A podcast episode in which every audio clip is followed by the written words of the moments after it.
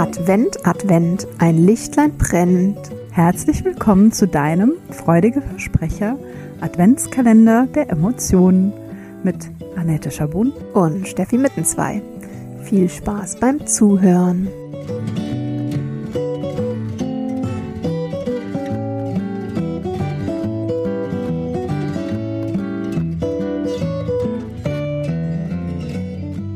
Hallo ihr Lieben zum siebten Adventskalendertürchen. Heute Teil 2 von Wut. Das Wort alleine ist schon so cool. Wut. Wut. Ja. Wir haben heute vielleicht eine kleine, aber feine Folge so zum Thema, was, wo finde ich denn überhaupt Wut? Vielleicht in meinem Körper oder was können so Indikatoren sein, dass sich da was festgesetzt hat, was in Richtung Wut gehen könnte. Ja, also wir haben das auch schon in der Folge gestern angesprochen.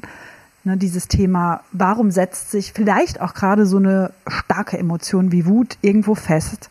Das liegt daran, wie Steffi schon so leicht hat anklingen lassen, daran, dass das eben, sagen wir vielleicht auch immer noch nicht gesellschaftlich so wohl angesehen ist, wenn Menschen diese Emotion stark ausleben. So würde ich das mal formulieren.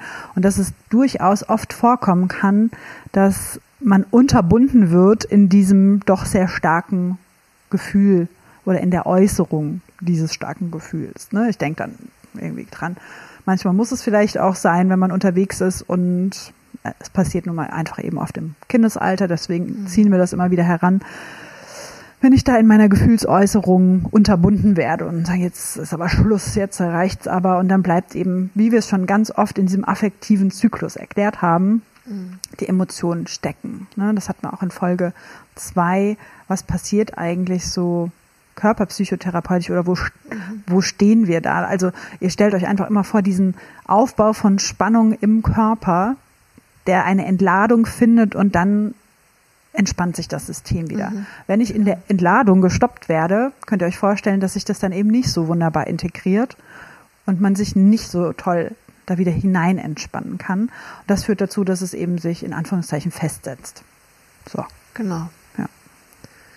Wo denn? Ich wollte gerade sagen, das, das, ähm, und das ist ganz spannend, weil man eben über die Jahre der Forschung und Beobachtung festgestellt hat, auch hier wieder, das haben wir vor ein paar Folgen auch schon mal erwähnt, wir sind ganz individuell, jeder, je- jeder ist individuell. Ähm, und dennoch gibt es eben Gemeinsamkeiten, die eigentlich bei uns, die, ja, die uns alle einen.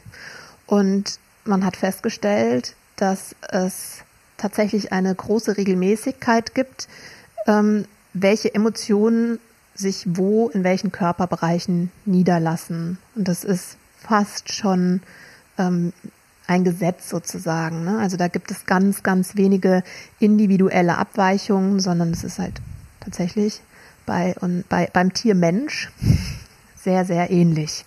Genau, also wo, wo findet sich denn jetzt Wut?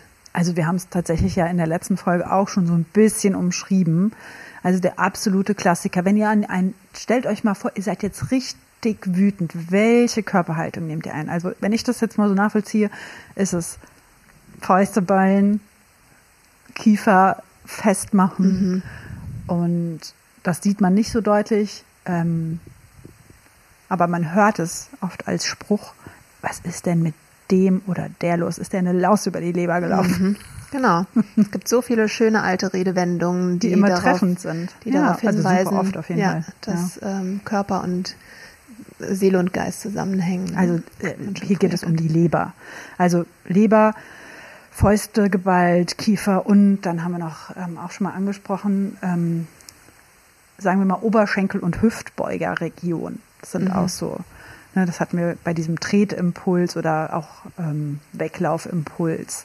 Da findet sich das. Steffi hat mich gewarnt, wenn sie eine bestimmte Haltung im Yoga einnimmt, ihr nicht zu nahe zu kommen, Genau. denn sie, wo sie sehr deutlich spürt, dass da eine gewisse Wut drin steckt und die ist herausfordernd für Oberschenkel und Hüftbeuger.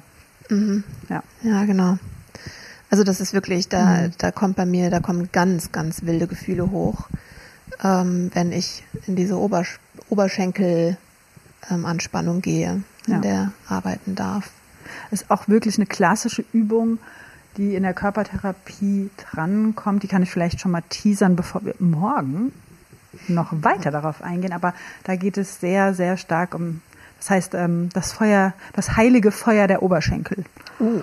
Das ist so eine typische Charging-Übung, also um in die Ladung, in die Energie zu kommen. Das haben wir ja schon gesagt, dass Wut mhm. eine Emotion mit viel Energie ist.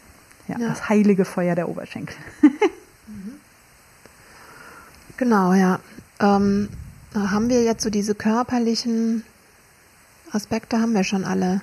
Ja, ne? wir, wir, wollten euch schon mal so ein bisschen so einen kleinen Vorgeschmack geben und mhm. morgen mhm. sagen, was man damit so anfangen könnte, mhm. wie man das vielleicht rauslassen kann, wenn es denn, wenn es sich denn festgesetzt hat. Mhm.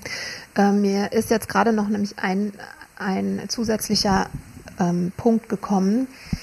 Ähm, es zeigt sich oft nicht nur körperlich. Mhm.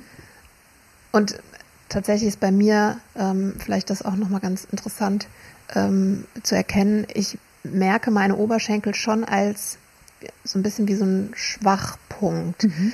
Ähm, ich habe manchmal das Gefühl, obwohl ich viel Training mache, ja, dass ich nicht richtig Kraft aufbauen mhm. kann.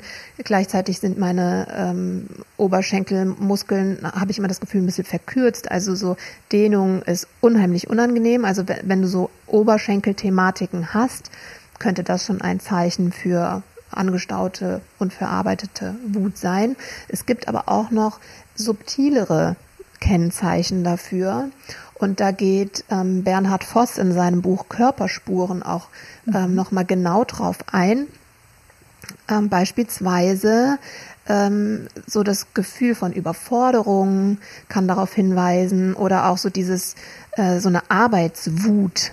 Da mhm. steckt das Wort schon drin, ne? dass man irgendwie so ähm, ja halt nicht einfach so ein freudiges, ach, mein Job macht mir Spaß, das mache ich jetzt, hat oder ne, das muss ja nicht unbedingt im, im Jobkontext sein, kann sich auch auf den Haushalt oder sowas ähm, fokussieren, aber so dieses so eine übermäßige Emsigkeit, Dinge zu tun, kann auch dafür sprechen, dass ähm, man Wut eingelagert hat oder dass man ähm, ja, dass man ständig so eine innere Unruhe hat. Gut, das kann auch wieder verschiedene andere äh, Dinge beinhalten oder dass man dass man streitlustig ist, dass man recht schnell auf Konflikte einsteigt, wo jetzt vielleicht nicht unbedingt objektiv betrachtet, vielleicht dann, ne, dass du im Nachhinein merkst, na ja, gut, das wäre jetzt vielleicht eigentlich gar nicht unbedingt nötig gewesen.